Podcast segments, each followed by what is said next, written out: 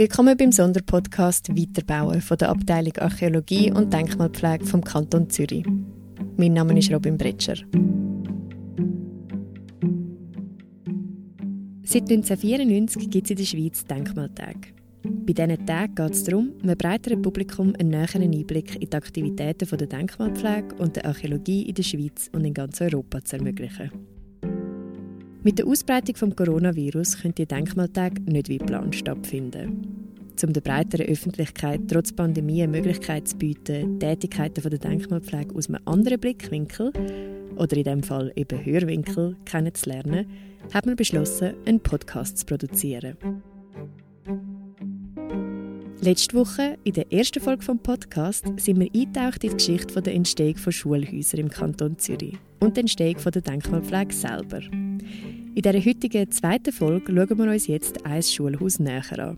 Das Schulhaus im Lee in Winterthur. Das im Lee steckt im Moment noch mitten im Renovierungsprozess. Das hört man auch gut in der Aufnahme vom Tag, wo mir die Rektorin Rita Oberholzer eine Führung durch die Schule gegeben hat. Die Baugeräusche und das obligate Radio lassen grüßen. Es ist spannend, als ich angefangen habe, das ist über 30 Jahre. Dann haben wirklich alle immer nur so ein bisschen von dieser Kaserne geredet auch Schülerinnen und Schüler. Und es ist halt vom Licht her, sind die Hallen, die ja sehr groß und sehr schön sind. Das sieht man jetzt auch nicht, weil alles eingekleidet ist. Aber aus diesen Gängen kommt, das sind riesige Hallen eigentlich. Das gibt es nie so grosse, breite Gänge. Aber es war aber ein bisschen düster, gewesen, halt vom Licht her, oder? Und wenn es nordseitig ist, ist es ja dunkel. Und das hat dann auch noch so ein bisschen Kasernentouch gegeben. Ja. Rita Oberholzer hat Anfangs 80er Jahre als Lehrerin im Lea angefangen zu arbeiten. Zur gleichen Zeit ist der Werner Huber, der heute Architekt und Redaktor für Architektur bei der Zeitschrift Hochparterre ist, dort in die Schule gegangen. Sein erster Eindruck von der Schule war ähnlich. Der erste Eindruck war ganz ein komischer. Das war an Aufnahmeprüfung, Anfang 1980 war das. An einem Wintertag, einem trüben Tag. Und ich komme dort an, ich war auf einem Pfnüsel, also so einem Pfnüselkopf hatte ich, so ein Wattenkopf. Und man kommt in das grosse Gebäude, wo dann schon ein bisschen ja, Ehrfurcht einflößt, in ein Schulzimmer, das ziemlich überheizt ist, alt, also es hat ein paar Parkettboden gehabt, wo grau war, einfach durchs Alter. Eine altertümliche Einrichtung. So ist ein Podest bei der Wandtafel vorne und so alte Lampen an der Decke, so mit Glühbirnen. Und das ist so ziemlich das Gegenteil von dem, was ich mich gewöhnt war vom, vom Sechsschulhaus. Und das ist schon zuerst noch gewöhnungsbedürftig Also es ist nicht so quasi Liebe auf den ersten Blick, dass man sich gerade die fühlt, weil es ist natürlich ein, Riesenkasten ist mit äh, grosszügigen Räumen, muss man sagen, Hallen und Stegen. Aber am Anfang, die ersten zwei Wochen, haben wir nie recht gewusst, ja, welche Stegen muss man jetzt nehmen, welche geht jetzt bis ganz ab und welche geht jetzt bis ganz rauf. Aber der erste Eindruck hat sich bei ihm später gewandelt. Mit der Zeit habe ich es dann schon schätzen gelernt, das, das Gebäude. Weil es halt einfach so eine, es ist eine solide Sache. Also es ist, dort mal ist es gewesen, etwa gut 50-jährig, das Haus. Und man hat gemerkt, es ist noch praktisch nichts daran gemacht worden. Also frisch gestrichen, das schon, das ist schon klar, aber so Beleuchtung war noch wie ursprünglich. Äh, und da hat man einfach gesehen, die, die Qualität aus dieser Zeit, oder? Wo zwar architektonisch hat das nicht mehr so dem entsprochen, was man sich unter einem modernen Schulhaus vorgestellt hat, aber äh, es hat einfach doch Kraft gehabt. Das ist sicher eine gute Umschreibung von dem altehrwürdigen Schulhaus. Es hat Kraft und es hat klare Linien. Das ist auch ganz klar vom Kanton so gewünscht gewesen, als er das Projekt Anfangs 20er Jahre ausgeschrieben hat. Ja, man hat einen äh, Wettbewerb ausgeschrieben. Im 1922 ist der ausgeschrieben worden. Die Stadt Winterthur hat schon lange voran äh, ein neues Schulhaus gebraucht für ihre höheren Schulen, hat sich das selber aber nicht können leisten. Und erst, wo dann die äh, höheren Schulen vom Kanton übernommen worden sind, ja, ist dann der Weg frei für, für einen Neubau. Und äh, das sind die Anforderungen natürlich gewesen, das Raumprogramm, das gegeben war. Und dann schon auch architektonisch, dass man das, dass man das zum Ausdruck bringt. Erstens, dass eine Kantonsschule eben eine Schule ist für, für eine Elite, wenn man so will, was natürlich äh, vielleicht gerade in einer Arbeiterstadt wie Winterthur, wo das damals war, noch eine andere Rolle spielt als heute. Also man hat da wirklich gesagt, jawohl, das ist die Zukunft.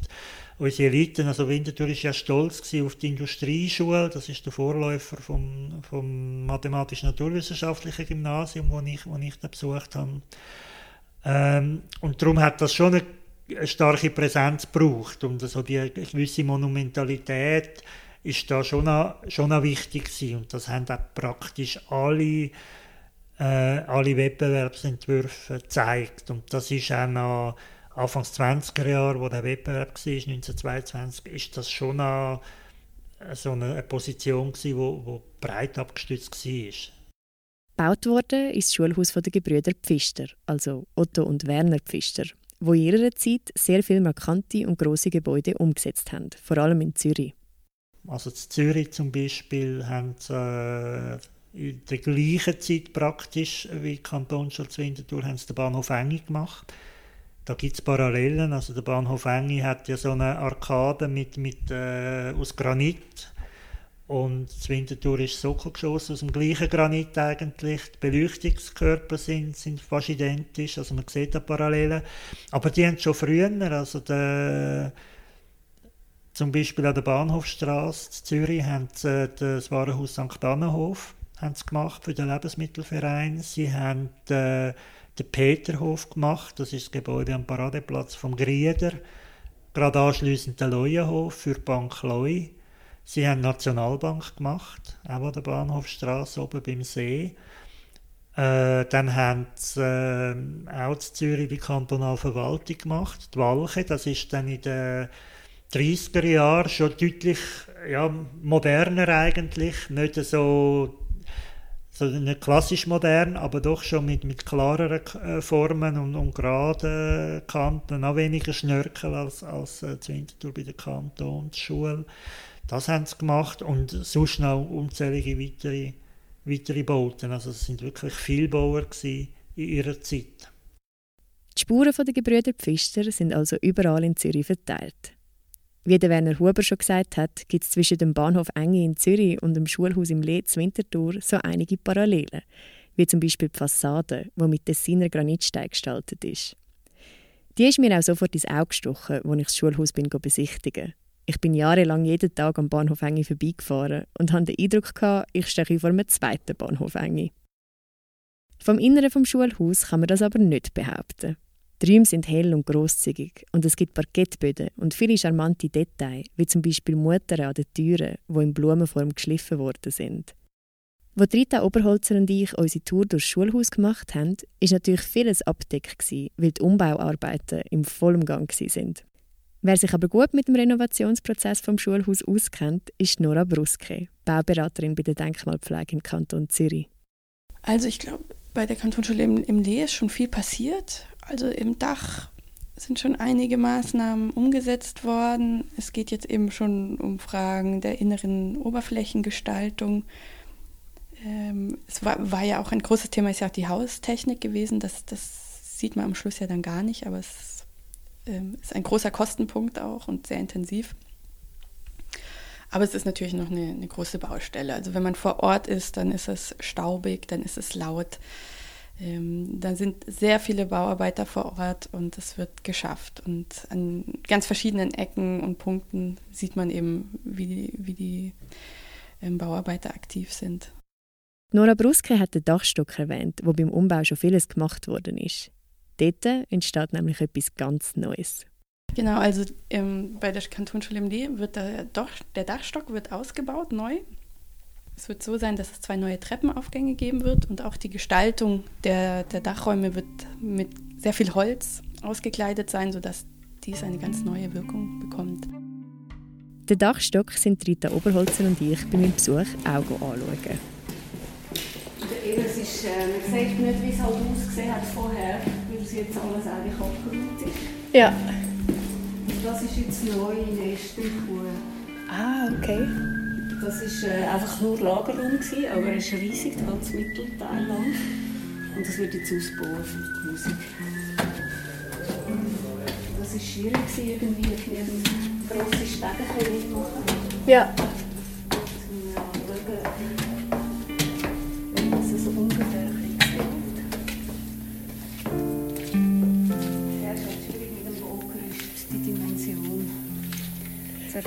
Es schon, es ist ungroß. Da hinten wird dann abgetrennt, das Zimmer, dann gibt es auch noch ein Vorbereitungszimmer.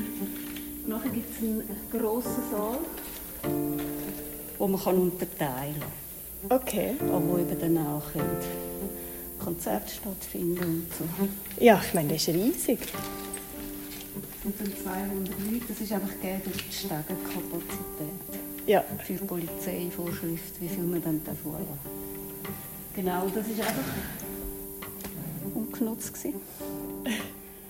ja. Wenn man in diesem Dachstock steht, fühlt man sich fast ein bisschen wie in einer Kathedrale.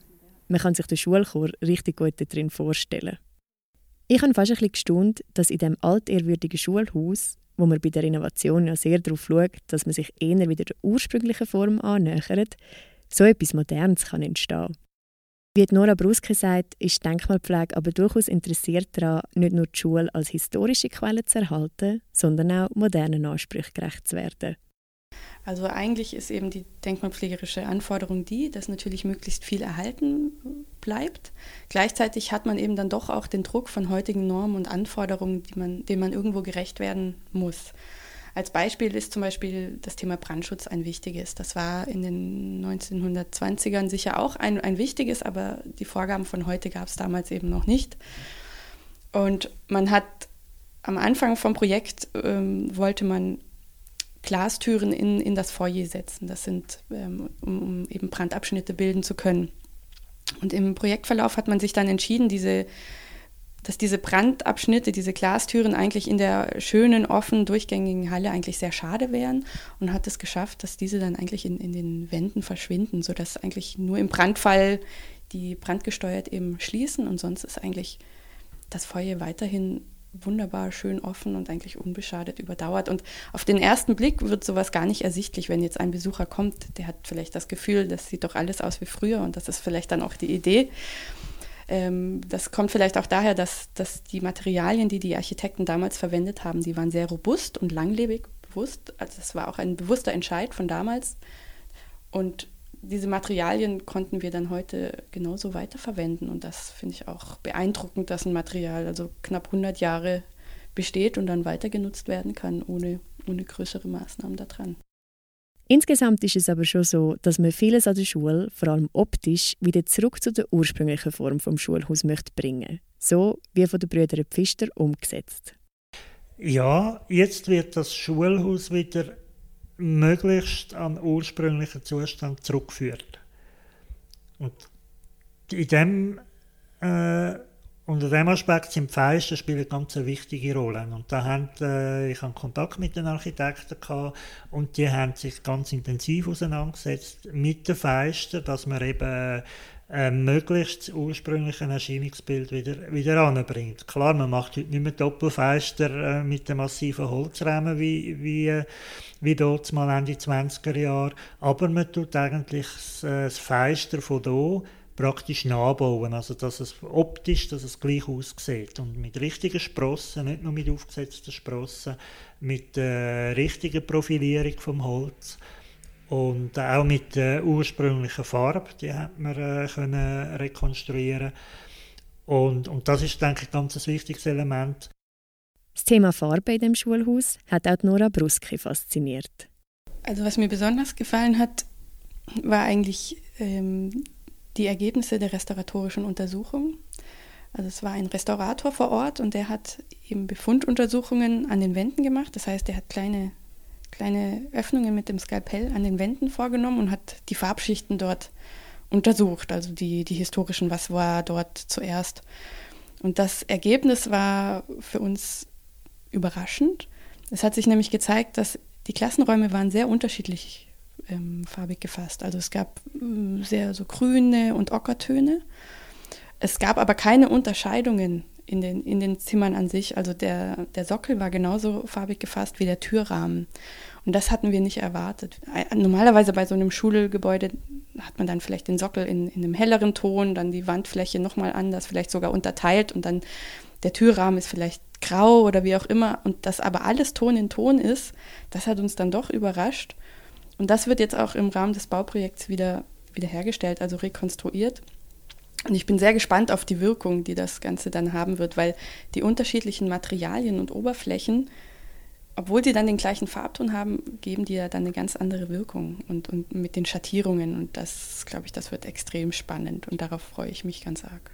Und auch Rita Oberholzer ist richtig ins Schwärmen gekommen, wo sie mir von der neuen oder eben alten, ursprünglichen Farbe erzählt hat, was das Schulhaus im Leben kommt.